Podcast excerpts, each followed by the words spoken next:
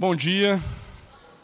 É muito bom a gente estar aqui, né, reunidos para compartilhar, né, a respeito da palavra de Deus. Né, hoje para nós é um dia especial. Né, nós estamos falando todo esse mês a respeito de consagração, né, que é a gente se consagrar, né, ao Senhor. Mas vamos falar também um pouco mais daquilo que seria, né, como a gente se dedica diariamente, né, na nossa vida pessoal, na nossa família, em relação também ao ministério.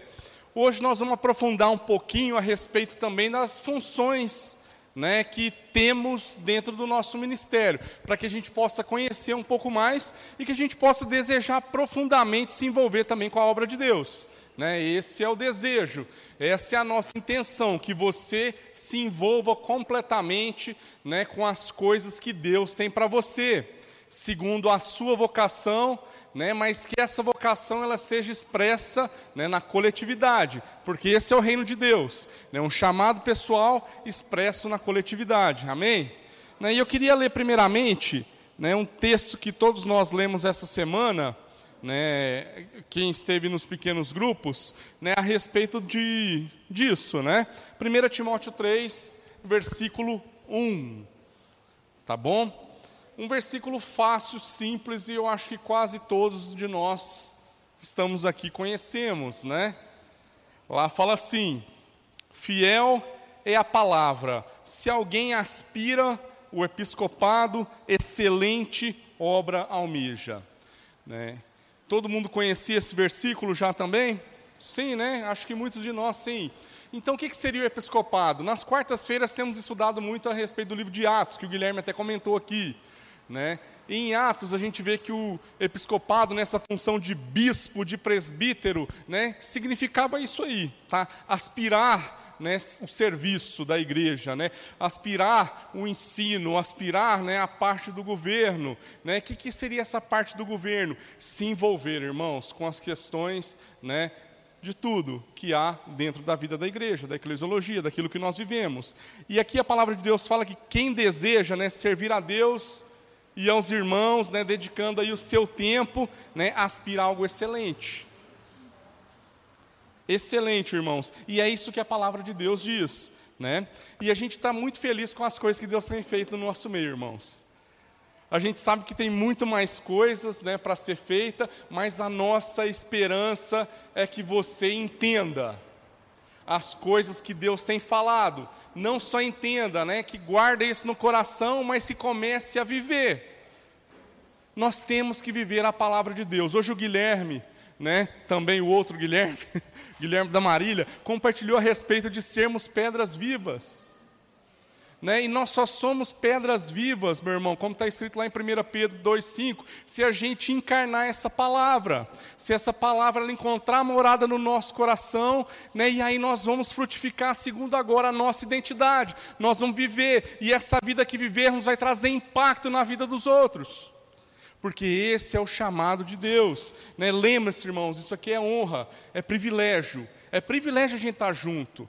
Na semana passada à noite eu tive a oportunidade de compartilhar também, irmão, e nós lembramos algumas coisas, né? Quando a gente falta do culto, por exemplo, né?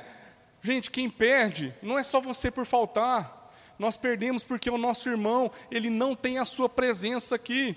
O nosso compromisso, gente, é importante porque ele afeta a vida do outro. Afeta bastante, né? Então, por exemplo, nós compartilhei, eu compartilhei e vou repetir porque vocês não escutaram, né? Quem está aqui de manhã, só o povo da noite escutou, de boa. Seguinte, gente, quando nós, nós estamos, por exemplo, em um culto, igual aconteceu um tempo atrás, o Ari até compartilhou isso num culto de quarta, eu acho também. Seguinte, é, nós escutamos uma palavra, né, e para nós, às vezes a gente vai se tornando crítico das coisas que escutamos. Por quê? Porque às vezes nós achamos que nós conhecemos muito. E, gente, e aí é o seguinte, né? Aí nós, nós lá no culto e tal, e a palavra, gente, para nós, né? Falou assim, nossa, de novo isso aí? Nossa, gente, não está tão legal aqui não, né? Hoje o culto já podia ter ido embora e já estava bom, né? E aí, gente, pensando assim, né? Isso Ari contando. E aí é o seguinte, galera. Sai do culto, o que, que crente vai fazer? Vai comer, né? E aí nós fomos para um lugar, para uma lanchonete. Né? E aí, irmão, nesse culto também que estava com a gente, tinha uns irmãos que acabaram de chegar, novo convertido. Beleza, né? E aí o cara lá na mesa com nós sentado, ele falou assim, ó, o culto de hoje foi uma bênção. A palavra então, hum, Deus falou demais comigo. Né? Aí o Ari falou para ele assim, ah é? Então me explica aí o que, que foi esse Deus falou demais com você, né? Gente, e ele começou a falar assim, ó, Deus falou isso, isso, isso e aquilo, ia tirando virtudes, né? Daquilo que ele tinha escutado da palavra de Deus, que muitas vezes nós não conseguimos enxergar. Por quê, gente? Porque nós estamos cegados no nosso entendimento. Nós achamos que já sabemos demais e que muitas vezes somos superiores e que nós não temos nada de aprender com essa palavra aqui. E aí, meu irmão, vou te falar um negócio. E aí, se esse irmão não tivesse ido no culto, para que a gente pudesse receber realmente a palavra de Deus, porque Deus, gente, utilizou o pastor para falar com ele, a gente estava fechado para isso, e aí, gente, Deus utiliza o irmãozinho para falar com nós. Com nós não, né? Conosco. certo? Então, olha só, irmãos, olha o privilégio que às vezes a gente deixa né, de entender que a nossa vida ela é comunitária, irmãos, e que nós afetamos a vida uns dos outros de uma maneira muito intensa. Né, falamos a respeito do, do, livro Quatro Amores, né, Vitor, também, do indivíduo A, B e C, né, que, que quando a gente se relaciona, irmãos, aquele indivíduo A, ele provoca certas reações em mim, e no indivíduo C, por exemplo, né, no B e no C, que outra pessoa não faria. Então a gente juntos aqui nós temos o privilégio de influenciar a vida uns dos outros, gente, de maneira excelente. E é isso que a palavra de Deus nos diz, porque o evangelho ele é relacional. O evangelho não tem jeito de viver de outra forma, né? E para viver o reino de Deus, gente, eu preciso primeiro entender que nós fazemos parte parte de um reino que ele é maior do que eu. Ele é muito maior do que eu, irmãos, e ele tem um rei. Né? E, nesse rei, e esse rei, gente, ele tem uma vontade. E a vontade dele é soberana. Soberana sobre a minha? Sobre a minha e sobre a sua, irmãos. Então nós precisamos entender, e é privilégio. Então, peraí, gente. Uma, da vontade, uma das vontades de Deus escrita na palavra é que nós, como seus filhos, agora que entendemos todas essas coisas, nos consagremos a Ele. Certo? O que, que seria a gente se consagrar, irmãos? Né? Nós comentamos esses dias aí que é a respeito de estar separado. Né? Nós entendermos que somos separados para agora fazer a vontade de Deus, certo? Me submeter né, à disciplina de Jesus. Né? O que, que seria essa disciplina de Jesus? A gente estar em comunhão com os irmãos, a gente ter um tempo de leitura da Escritura, não só leitura, mas de aprofundar no entendimento dela, a gente orar, né, a gente jejuar, a gente é um compromisso completo e requer disciplina para que a gente possa cumprir a vontade de Deus. Não é de qualquer jeito. Não é de qualquer jeito, irmão, não é quando a gente quer porque nós entendemos que as coisas que Deus né, tem nos chamado para fazer necessitam intencionalidade. E muitas vezes, para a gente ser intencional, nós vamos ter que viver as coisas né, não pelo querer, mas pela intenção de fazer. E nós temos que viver agora segundo aquilo que a palavra de Deus diz e não aquilo que eu acho. Porque, meu irmão, no final, quem, você está errado e Deus está certo. É simples. Né? No final, gente, nós estamos errados. E Deus está certo. Então, olha só, para que nós vamos bater cabeça? Nós precisamos avançar, irmãos. Nós precisamos, né, não só ver Deus, mas entender que Ele agora ele é nosso Pai.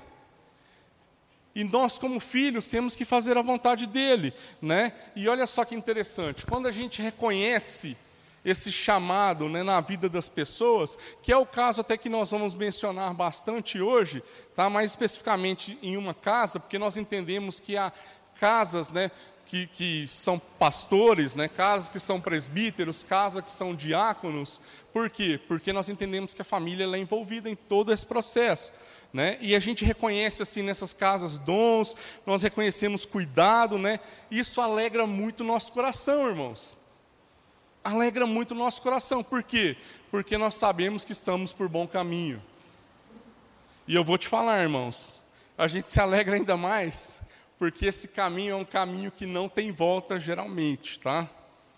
Né? E aí, irmão, vou te falar, vocês já sabem, os desafios da vida comunitária. É difícil, é difícil.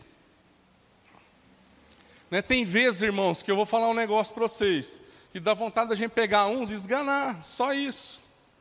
Né? Esganar mesmo. Por quê? Porque os irmãos, muitas vezes não são fáceis, mas são os irmãos que Deus nos deu. E aí, o que, é que nós vamos fazer? Nós vamos jogar fora? Não vai. Né?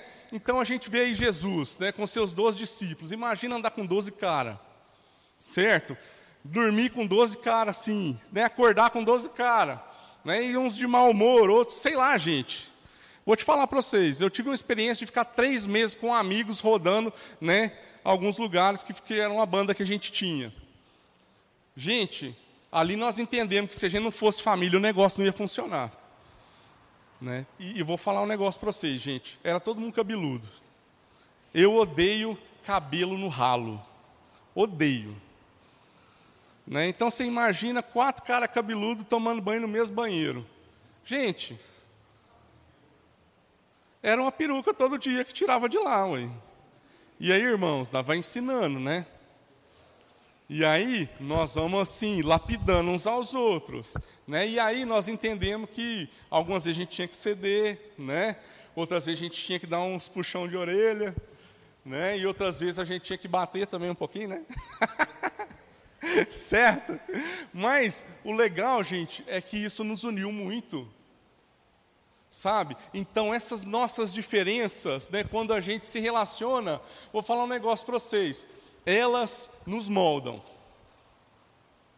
Todo mundo sabe, gente, quem namora já começa um pouquinho disso. Depois, quando a gente casa, também nós sabemos que a relação ela é muito diferente de um namoro. Quando tem filho, então, gente, são as coisas que nós vamos amadurecendo.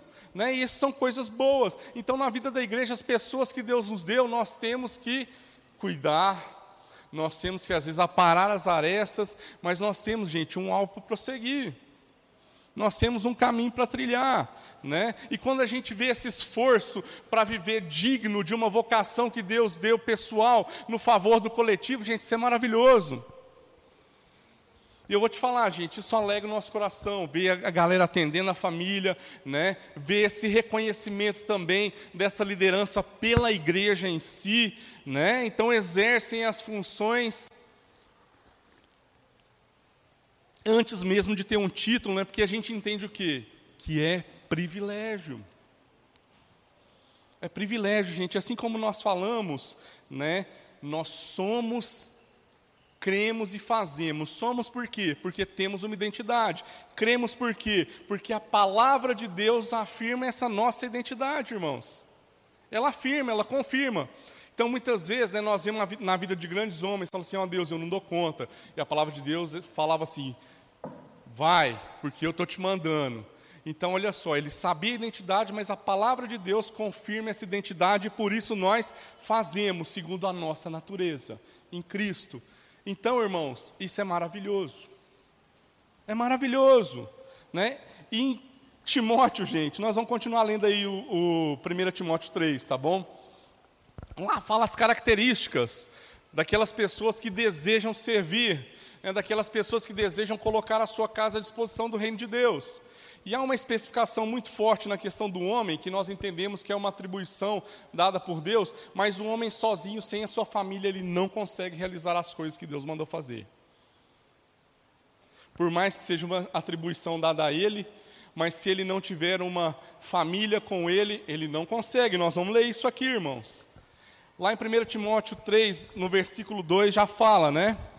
É necessário, pois, que o bispo seja irrepreensível, marido de uma só mulher, moderado, sensato, respeitável, hospitaleiro e apto para ensinar.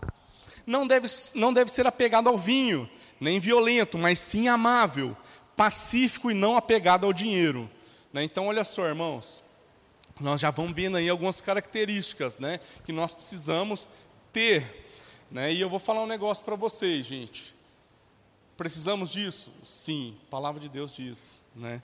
Ele deve governar, governar bem a sua própria família, tendo os filhos sujeitos a ele com toda a dignidade. Pois, se alguém não sabe governar sua própria família, como poderá cuidar da igreja de Deus? Não pode ser recém-convertido né, ou neófito, ok? Para que não se ensoberbeça e caia na mesma condenação em que caiu o diabo. Também deve ter boa reputação perante os de fora, para que não caia em descrédito na cilada do diabo.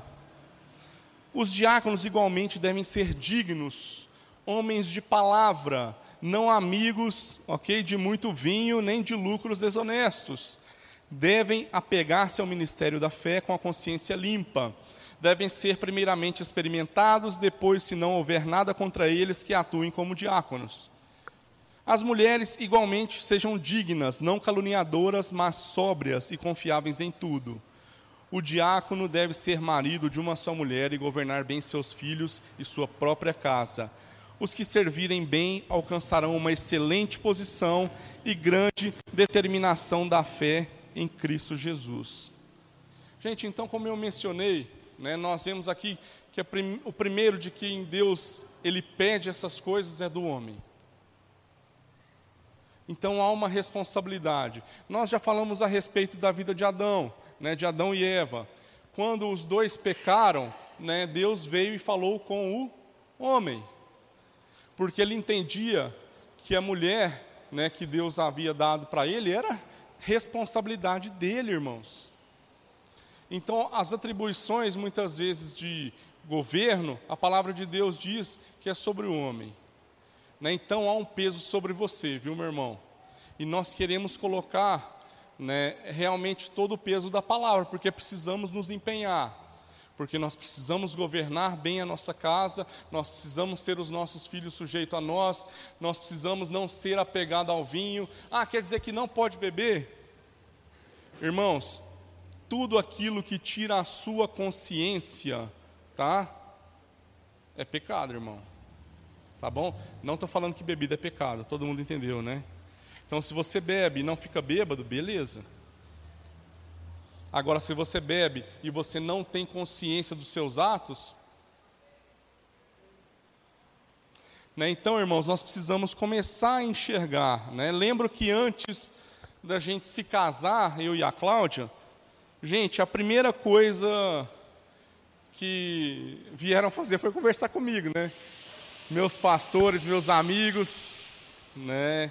E perguntaram para a gente, e perguntaram para a Cláudia, né? Cláudia, você tem consciência? Eu também já tinha falado com ela, né? Você tem consciência que a sua casa ela tem um chamado pastoral? E eu falei para a Cláudia, Cláudia, vou te falar um negócio. Deus chamou para gente, a gente construir uma casa, né? onde ela vai servir a Deus, né? tanto na igreja, quanto em missões, quanto pastoral. Né? Isso a gente conversou. Que eu vou te falar, irmãos, na hora dos beijinhos, os negócios é bom. Né? Às vezes a gente não lembra nem dos detalhes, né? E você aceita todas as coisas, não é verdade? Mas eu vou te falar um negócio, irmãos. Graças a Deus, né? Deus me deu uma mulher que entendeu aquilo que era o chamado de Deus para a nossa casa. E isso faz toda a diferença hoje no meu ministério. Né? Isso faz toda a diferença hoje na vida da igreja. Por quê? Porque quando a gente se acompanha, irmãos, quando a gente entende que a nossa vida é para o reino, e muitas vezes a Cláudia ela tem que entender também que às vezes eu, eu viajar para algum lugar, né, ou eu estar em outro lugar, gente, é privilégio da gente servir a Deus, né, apesar de ser um tempo que às vezes a gente poderia investir juntos. Né. Minha casa, gente, oferta. Isso é uma oferta para o reino, né? Isso assim é dom de Deus. É dom de Deus. Então, irmãos, nós temos que entender e fazer bem as contas, né? Essas características descritas que a gente leu aqui, ela deve reger a nossa vida, né? E a vida daqueles que têm se entregado à vontade do Pai. Não tem jeito de ser diferente. E uma vez, gente, nós não fazemos para ser. Nós fazemos porque já somos. Nós já somos. E a nossa diferença aqui, gente, ela é puramente vocacional e também funcional, porque às vezes né, cada um tem uma característica. Então, por exemplo, o púlpito que o Guilherme prega, né, o que, que seria isso? Ah, na sua família, no seu trabalho, certo? Na pista de skate, onde ele vai, né? É um púlpito que eu não chego. Certo? Mas que ele chega. Lá na Carcará, né, o outro Guilherme. O púlpito que ele prega lá, né, é o restaurante para aqueles funcionários todos eles o veem como referência. Certo, irmãos? E é um púlpito onde eu não chego. Certo? Quem está na escola, só você está lá, irmãos, na sua turma. É um púlpito que eu não chego. Então nós precisamos entender a nossa vocação, irmãos, e entender que há lugar para todos e entender que a nossa distinção é puramente vocacional e funcional. Todos estamos comprometidos com a edificação e crescimento, que é o que diz. A nossa carta de princípios e valores fala isso. E nós vamos ler também um pouco disso lá em Efésios né, 4. Vamos ler mais esse texto, do 11 ao 16, beleza? Nós vamos ler aí Efésios 4, do 11 ao 16. Deixa eu tomar uma aguinha rapidinho.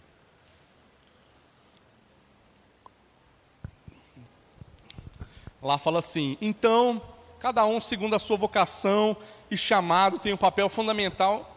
Perdão, estou lendo outra coisa aqui. Ele designou alguns para apóstolos, outros para profetas, outros para evangelistas e outros para pastores e mestres com o fim de preparar os santos para a obra do ministério, para que o corpo de Cristo seja edificado. Amém, gente? Até que todos, galera, ó, todos alcancemos a unidade da fé e do conhecimento do Filho de Deus. Tem muito trabalho? Tem, né? Porque esse todos aí engloba todo mundo aí, né, galera? Certo? O propósito é que não sejamos mais como crianças, levados de um lado para o outro, pelas ondas, nem jogados para cá e para lá por todo o vento de doutrina, e pela astúcia e esperteza de homens que induzem ao erro, antes, seguindo a verdade em amor, cresçamos em tudo, tá, gente? Não é só eu cresça, é cresçamos, é nós, em tudo naquele que é a cabeça, Cristo. Dele, todo o corpo, ajustado e unido pelo auxílio de todas as juntas, cresce e edifica-se a si mesmo em amor, na medida em que cada parte realiza a sua função, irmãos. Por isso, nós precisamos exercer a nossa vocação, nós precisamos exercer o nosso chamado, tá bom? E nós temos um papel fundamental na vida da igreja com as nossas diferenças, porque aquilo que às vezes você enxerga, né, você pode trazer para a comunidade, irmãos. Nós temos responsabilidade com as coisas que vemos, nós temos responsabilidades uns com os outros. Irmãos, isso precisa estar claro, porque que nós crescemos juntos, então envolve o outro, tá bom? Na, meia, na medida que a gente realiza o nosso chamado pessoal, né, ele tem que ser expressado na coletividade, não tem outra forma. Né? Então, nós já lemos outros versículos a respeito de que quando a gente tem um encontro genuíno com Deus, a nossa vida é transformada. Né? Então lá fala, aquele que não rouba, aquele que roubava, não roube mais. Né? Mas agora o que? Trabalhe trabalhe, beleza, expressa agora uma mudança. Mas o que, que expressa a coletividade? Quando você né, trabalhe para repartir com o outro. Porque é isso que a palavra de Deus faz. É isso que a palavra de Deus gera em nós, uma mudança completa em favor do corpo, apesar de ser um chamado pessoal, é expresso nessa coletividade, irmãos. Tá bom? Há um papel maior ou melhor? Não. Há algo que só você pode fazer da maneira que Deus te vocacionou para fazer, que eu não consigo. Então não há melhores papéis ou piores papéis. Há o seu papel e a sua função, que é super importante para o reino de Deus, tá bom? E ela tem que ser cumprida. Né? Então, dentro do ministério, nós temos muitas funções. Nós temos, por exemplo, líderes de informação, líderes de informação né? Quem são essas pessoas? Aquelas que nós identificamos que têm um chamado, tá bom? E esse chamado, meu irmão, ela é ele é recebido com graça perante a congregação, porque as pessoas os reconhecem. Né? É um voluntário, alguém que está sempre disposto, tá bom? E ele pode ser convidado né, para, em treinamento, ter um tempo né, em experiência em exame de uma função. Ah, ele pode ser, ter uma experiência sendo diácono? Pode. Quem determina isso? O conselho da congregação local. Né? Nós temos também obreiros de apoio também são esses que têm graça perante a congregação, né, exercem os seus dons ministeriais, mas às vezes, gente, por algumas diferentes razões, eles não podem exercer o episcopado. Né? E depois nós podemos falar sobre isso em um outro momento. Nós, eles não pessoas ordenadas, mas são reconhecidas dentro da igreja como líderes. Nós temos diáconos também, né? eles trabalham a questão da saúde e do fortalecimento da congregação. Por quê? Porque visitam, né, eles ajudam aí no serviço do culto, então a gente vê que na hora da ceia né, são pessoas aí que também que nos ajudam. Né? Não que os pastores e presbíteros não façam, porque pastores e presbíteros têm que fazer todas as funções de um diácono também. O negócio, irmão, só aumenta. Né? que mais? Identificam as necessidades do povo, né? ajuda aí nos serviços administrativos. Então, tem muitas funções que a gente vai almejando. Né? Os presbíteros estão ligados ao ensino. Né? E eles têm a função de, de conduzir a congregação né, no ensino da palavra na oração, irmãos. Olha só, e nós temos os pastores, que além de todos esses encargos que a gente viu aqui, né, do, tanto dos presbíteros quanto dos diáconos, eles também têm responsabilidade de governo dentro da igreja. Né, então, esse é o nosso corpo de liderança. Como a gente mencionou, gente, só vai apertando. E eu vou ser bem sincero: apesar do aperto, é bom demais. É bom demais a gente viver essas coisas juntos. É bom demais saber que não estamos sozinhos. É bom demais saber, irmãos, que aquilo que Deus nos mandou fazer está frutificando, irmãos. E aí o sofrimento que a gente tem, as dores de cabeça que a gente passa e raiva que a gente passa, irmãos, é pequeno. Com tudo aquilo que Deus, né, ele faz, não é fácil, mas é o melhor que nós podemos viver. Se você deseja esse episcopado, né, coisa excelente você deseja, você almeja. Então, quando a gente teve essa certeza, né? Quando, ah, quando que eu sei que eu posso ter certeza do meu chamado? Meu irmão, quando você já começa a se envolver na vida dos outros. Eu vou te falar, né? Quando a gente começou a cuidar uns dos outros, irmãos, aí a gente falou assim, não, não tem jeito mais de voltar para trás, não, né? Não tem. E aí, gente, nós nos tornamos pastores.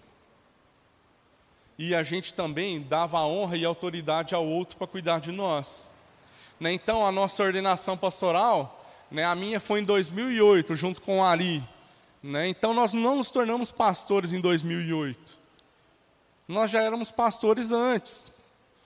Nós plantamos o manifesto há 17 anos atrás, como mencionamos, como igreja. Mas antes disso, foi todo um processo. Então, irmão, nós estamos nisso há muito tempo. Por quê? Porque a gente entende que essa é a nossa vocação, né? Para ser expresso nessa coletividade. Não sirve para outra coisa. E quando a gente tem a certeza de que não servimos para outra coisa, também é algo que faz parte da convicção do chamado que Deus te deu, né? E ele é reconhecido pela congregação. E, gente, eu vou te falar, quando a gente começou aqui, 17 anos atrás, nós não tínhamos pastores ordenados. Mas esse reconhecimento veio pela congregação, veio pelo conselho do Ministério Sal da Terra, porque entendia em nós né, esse chamado e essa vocação, certo? Algo natural. Assim a gente funciona algo voltado para a identidade, vocação em favor da família. Se você deseja servir a Deus, irmão, comece. Comece. Porque é assim que nós vamos viver, irmãos, de acordo com a nossa identidade e vamos viver dignamente diante do sacrifício de Jesus por cada um de nós. Onde, gente? Aqui, onde? Em casa, onde? No trabalho os púlpitos que Deus te deu já, está estabelec já estão estabelecidos, irmãos. Comece a enxergar, comece a ver como Deus vê. E aí, meu irmão, nós vamos poder exercer essa nossa vocação, esse nosso chamado em favor dos demais. Amém? Amém, irmãos. Né? Então, esse primeiro período aqui nós estamos finalizando, tá? E eu queria chamar aqui o Guilherme também. O Guilherme da Laís primeiro. Fernando. Né? Nossa, gente, tá difícil, né? É o trança. Certo, e nós queríamos chamar também aí o Guilherme da Marília. Guilherme Carcará vai ser então. A Marília também, Marília. Batata, vem também, filho. Eu sei que a Emily não está aqui, né? Mas representa a casa, isso é verdade, né? Irmãos, nós estamos muito alegres hoje. Por quê? Porque ao falar dessa vocação pessoal né, em favor da coletividade, nós temos visto isso na vida dos nossos irmãos. Né, na vida do, do Mateus, quem não sabe é Mateus, hein, gente? Não é batata. o apelido dele é Mateus, né? Certo? Né, na vida do Guilherme e da Marília, por quê? Porque eles têm sido sensíveis às coisas que Deus tem desafiado a casa deles, né? E eu vou te falar, são homens e mulheres, né? A Emily fala pela Emily também, aprovados diante de Deus, né? E diante dos homens e diante dessa congregação aqui, porque nós vemos o serviço e a disposição no coração. E a gente queria honrá-los, né? Nessa manhã, é, colocando eles na, na, função de diáconos em treinamento também. Todo esse ano que nós vamos passar de 2020, a casa deles vão estar representadas conosco como convidados dentro do conselho da nossa igreja também. Né? Então, essa é uma responsabilidade que vai trazer amadurecimento né? e é uma responsabilidade também que vai gerar muitas dores. Vai gerar dores boas, gente. Dor de parto é boa, não é? Vai parir muita coisa. Depois vocês vão ver o fruto, né? O fruto é legal, não é? O fruto não é legal? Quem sofre mais, você ou a Laís? e aí, gente, a mulher tem um papel fundamental, tá vendo? De sofrer essas dores do parto junto com o homem. Né? Então nós estamos muito alegres, tá bom? Com a vida de vocês, né? E a gente queria. O que, que foi?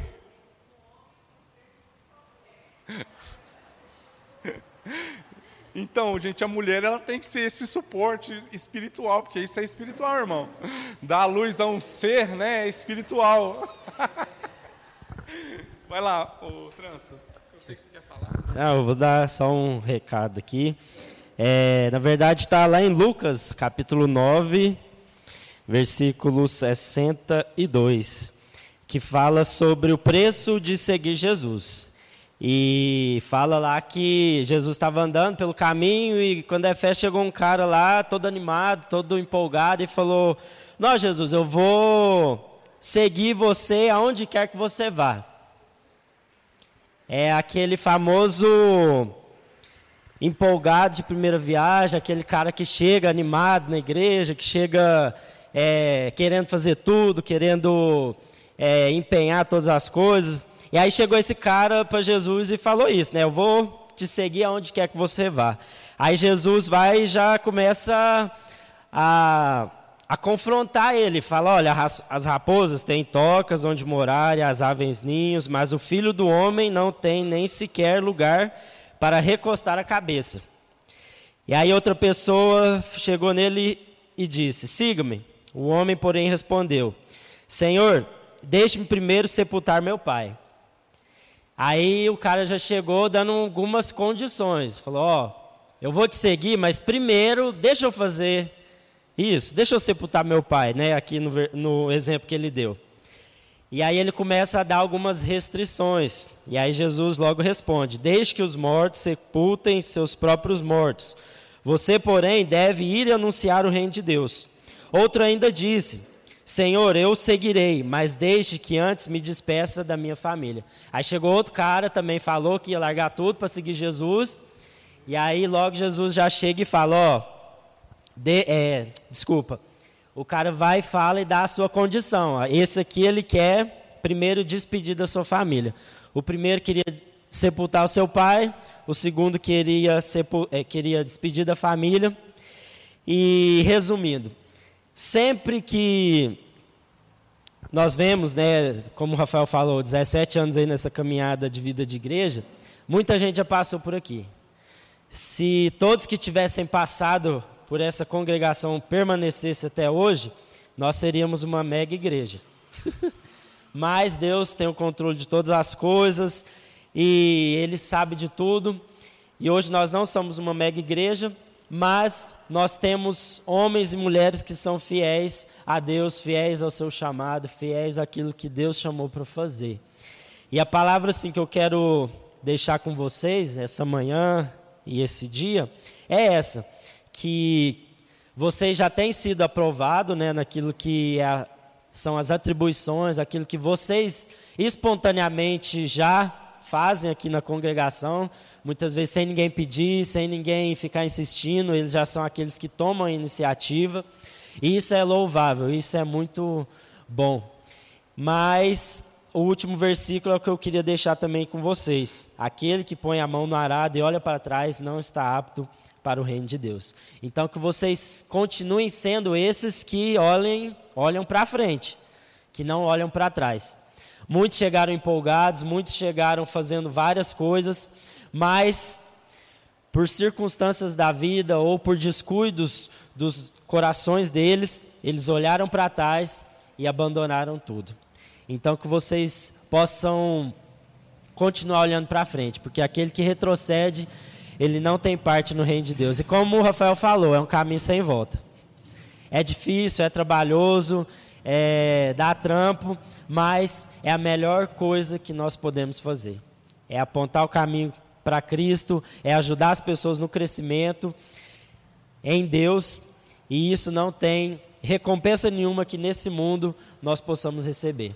Então, que vocês possam olhar para frente e deixar todas as coisas mesmo para trás. Porque não é esse dia de hoje, essa manhã não é algo espiritual, algum marco assim, mas é apenas um reconhecimento e um lembrete daquilo que vocês já estão exercendo. Então, eu gosto muito de guardar palavras em momentos é, especiais na minha vida.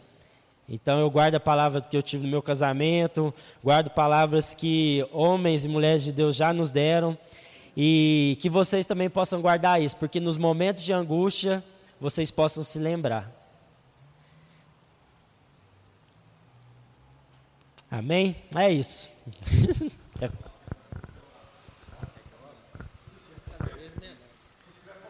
Vamos orar, né? Quando a gente fala de, de, trabalho, né, Jesus vai lá e fala que a seara é grande, né? Os trabalhadores são poucos, ou os cearenses são poucos, né? Quando a gente fala de trabalho, a gente fala não só de pessoas que trabalham, mas que trabalham com consciência, que sabem o porquê fazem e para quem fazem. Então, quando a gente fala, dentro de tudo que o Guilherme e o Rafa falou, quando a gente fala de pessoas, desse reconhecimento, são pessoas que já são. Então, a gente não chama para o conselho, né, não chama para essa proximidade, não pensando no que eles podem ser, mas é já vendo o que eles são, o que eles estão fazendo, tá? E isso é algo que vem para inspirar a igreja mesmo, para que todos realmente assumam tudo aquilo que Deus tem colocado em nossas mãos para compartilhar. Amém? Nós estenda as mãos, vamos orar. Pai, primeiramente, obrigado por tudo que o Senhor faz, por tudo que o Senhor vem fazendo, pelos teus ensinos. Obrigado por essa família que tanto cresce, Pai.